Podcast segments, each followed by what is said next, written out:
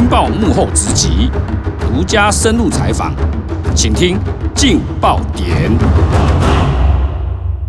各位听众，大家好，欢迎收听由劲好听与劲周刊共同制作播出的节目《劲爆点》。我是劲周刊调查组执行副总编辑吴明仪。今天现场邀请到我们组内有“渣男杀手”之称的记者严凡培，先和大家打个招呼。我是《镜周刊》调查组主跑司法的记者，我叫樊培，大家好。这次请他上节目，要跟大家聊聊恐怖情人化身网红的这条新闻。谈之前哈，我要做一个铺陈，因为哈，我们樊培有一个功力，现在哈在我们社内已经有创造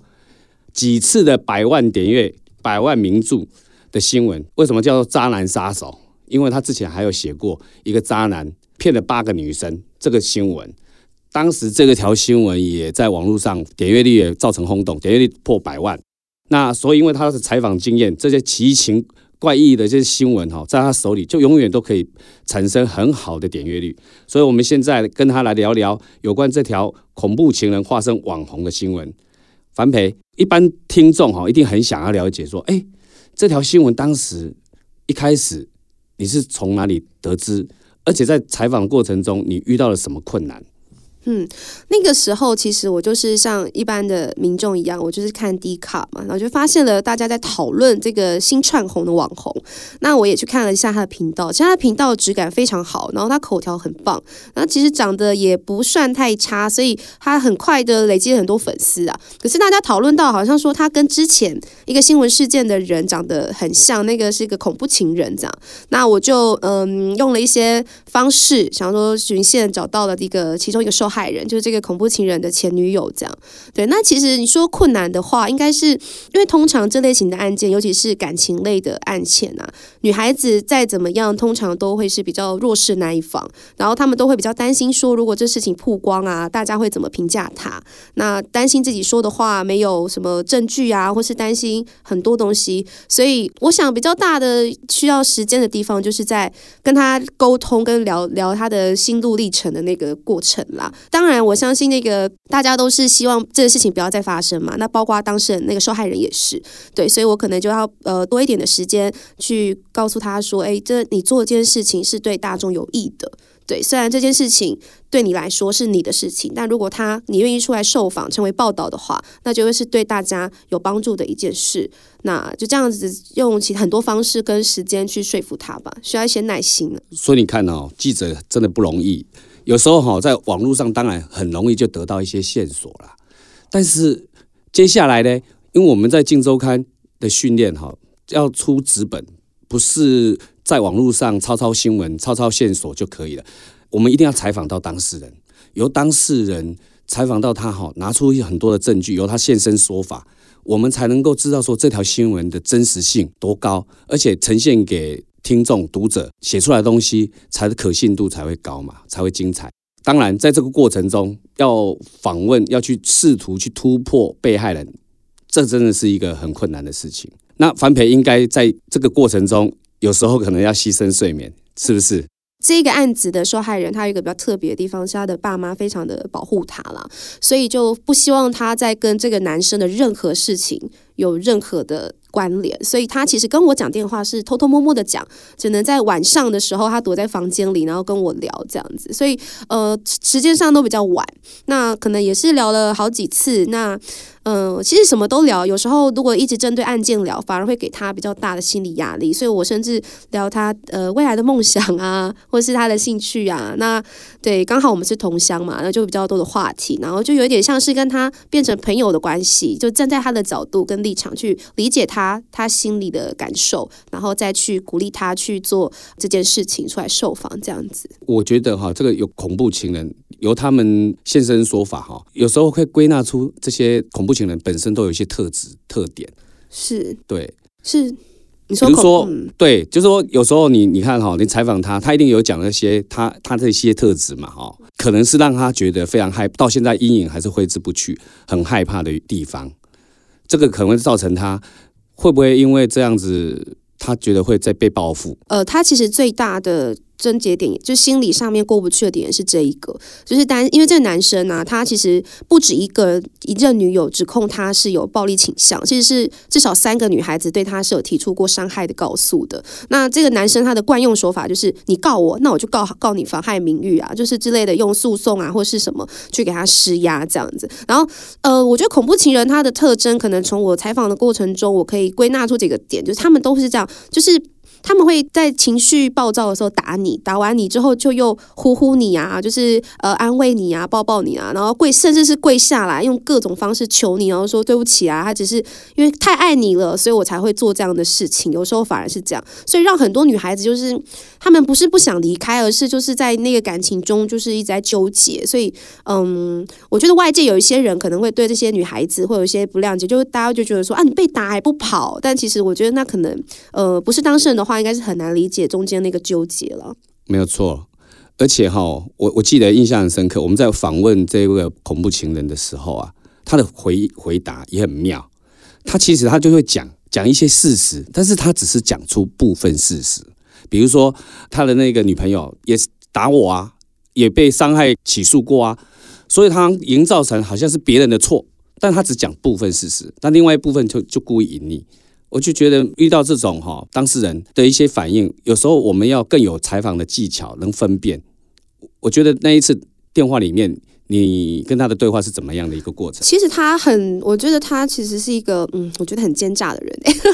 就是他，我打给他的时候他不接，可能是没有看过的号码，所以我跟他其实用简讯在对话。那我直接先告诉他我的身份，然后我想要问的事情这样。然后他一开始当然就是告诉我说，哦，他跟另外就是不是小玉，是另外一任女朋友，是那个女生有伤害他，他被起诉，他准备要跟女这女生求偿。但因为我是主跑司法线，所以呃，我的习惯都会是。去了解一下他们之间目前到底有多少的诉讼，所以我知道这个男生其实也被也因为伤害那个女朋友被起诉了。那案件只是因为呃一他他没有他他没有他刻意隐瞒了这件事情就不讲，只讲那个女生打他。其实事实上是很有可能是那男生先打他，那女生就反击吧，就有点互殴这样。所以两个人其实都 都是有这样子的状况。就可是他去刻意隐瞒部分的事实啊，因为我去做先做了一些了背。景上的了解嘛，所以我在追问他的时候，问他说：“哦，了，我了解。那那另外一部分就是，哎，那你你也因为打那个女女朋友被起诉的部分呢？官司进度如何？”就他就已读不回了，就完全不理我了，关闭他的频道留言，然后完全就消失了。这样，所以我们经过那种采访互动之后，哈，我们就比较容易去判断。哪一个人讲的是真的？哪一个人讲的比较不实在？其实这个采访的经验哈，其实很蛮有趣的啦。那我觉得哈，记者除了要去透过采访的过程的互动去辨别那受访者之间讲的话的真实性以外，最大的就是要耐力跟毅力。你看啊，我记得你好像之前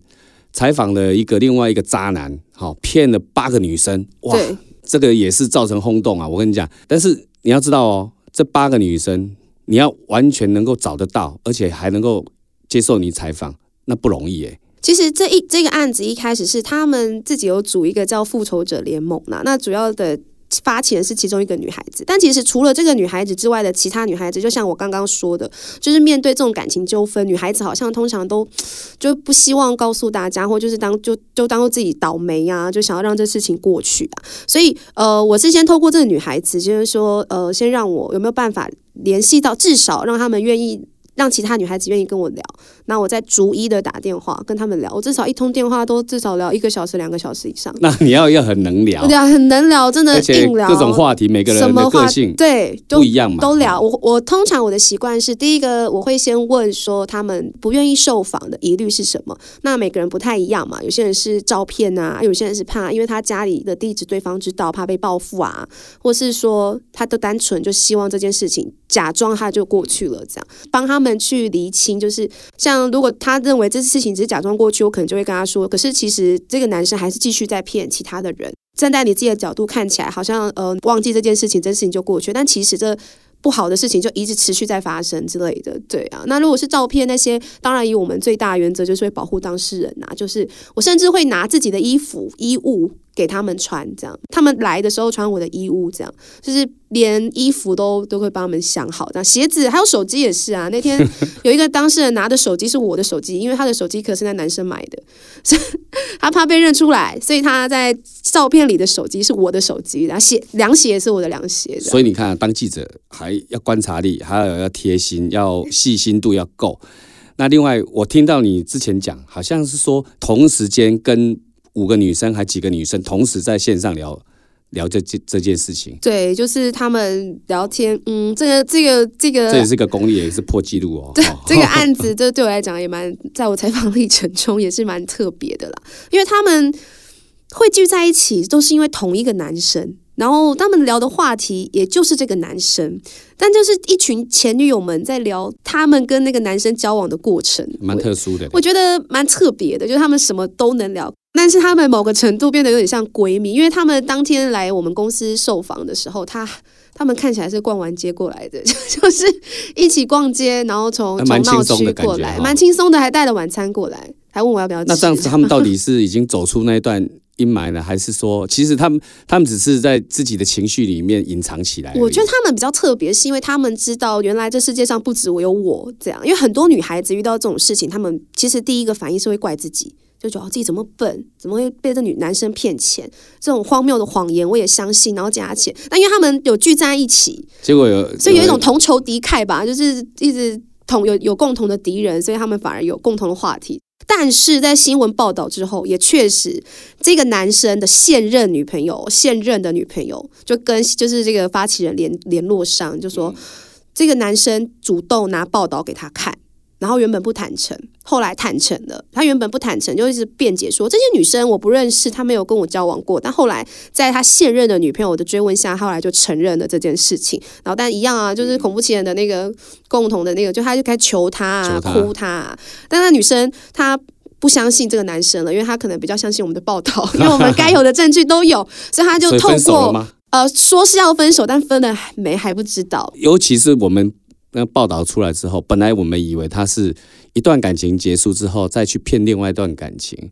好，那后来我们出来之后才发现，哎，没有哎，好像也有有劈腿，就是那个现任劈腿的嘛，对对对，就是那个现任女友一出来，那那个复仇者联盟的发起人就是要说的话，其实他就是原本他以为他是最后一个受害人，哦，原来不是，原来这个。那个男那个男生跟他借了七万块，然后呃从四月开始没有见面，就一直用赖说，哎，我需要钱，我需要钱，然后就隔空汇款给那个男生，然后四月到七月他都没有见过面，原来这个男生已经搬到他现任女朋友家住在一起，也就是 然后那个女生没有被骗钱，反而他说那个男生很慷慨，也就是他拿复仇者联盟的发起人给他的钱去。养现在这个女朋友的钱，哇，真的很不堪嘛。对，有点，所以那个女生就更生气，这样。那其实她的惯用手法都是这样子哦，一开始都会很慷慨，嗯，大概一个月之后，她就开始给你借钱。他不是有每一任都是不是有买什么项链啊，送给第一对对第一第一有一个交往很久的，嗯，交往两年呐，然后那那个项链好像就是因为那是大学生嘛，所以那个项链八千多块，其实对大学生来讲算是比较高昂的。一开始还觉得好有诚意哦，被打动了，感觉就被打动，就是哎，这这男生好用心哦，然后很温柔啊，就是哦，他们很常说哦，月经来的时候他会送红豆汤给我啊，就是这种暖心小举动。然后这我不知道这是不是很贴心的，反正就。是他，就但是我知道，好像听说他每次哈出去吃，就说常常就说，哎，我皮夹掉在掉在那个车上，车上啊，什么机车车，所以永远都是女朋友出钱。对，然后永远每次吃饭，永远都是皮夹掉在车上。然后更夸张的是，女朋友后来发现自己钱包的钱也不见了，所以偶尔那个男生付的钱，其实也是那个女生的钱。真是厉害，我觉得 蛮厉害的。他骗最久一个一任女友是三年。对，就是你想象你一下，在一起三年也在一起三年，然后结果后来才发现，这个人他嘴巴说的所有事情都是假的，学历是假的，家境是假的，全部都是假，工作也是假的。他每天出门去工作，然后回来跟你分享说：“哎，上司今天称赞我什么什么的，都是假的。”他出去是跟别人打牌之类的。这个就是假的，那三年都恍然大悟，我无法想象。那这有个三年交三年的这女朋友，我看她应该很震惊。对，很震惊。其实他们，嗯，我觉得他们都都是算是蛮蛮吃吃惊的，还有这么多人这样。他们都说，哎，怎么不知道还有这么多人是这样？不过你还蛮厉害的，就把他们集合到我们公司来你看采访新闻当记者，其实这个工作并不是这么外面讲的那么简单呐、从网络啦或各方面得到的资讯，其实还是要经过很多的采访哈，很多而且还采访上还有很多技巧要去说服，要有时候还变成深夜里面还要当人家的心灵之商师啊，要要怎么样让人家让人家能够心里能够放心交给我们，这很重要，而且能够对于这个公益上哈，我们就是要提醒人家不要再被骗了，不要再犯错了。对，因为嗯，我采访过程中可能呃，我觉得能除了心灵上的支持之外，因为我主跑司法线嘛，所以其实我发现，其实很多受害人他之所以变成受害人，是因为他们不懂法律上的权益啊。我觉得有时候，嗯、我我这个时候我就会跟他们说，哎，这不是采访内容，这我是个人跟你说，我说，哎，我我建议你可以怎么怎么做，或许可以呃找警察呃申请保护令啊，等等之类的，就是对啊，我们记者当然就是知道的会多一点，多一些，对，可以跟当事人分享了哈。嗯，今天谢谢樊培上我们的节目，分享很多宝贵的采访经验。不会，也感谢大家的收听。樊培还有很多宝贵的采访经验哦。听众如果有兴趣的话，哈，继续锁定我们静好听跟静周刊共同制作播出的劲爆点。下次见。感谢大家，拜拜。想听爱听，就在静好听。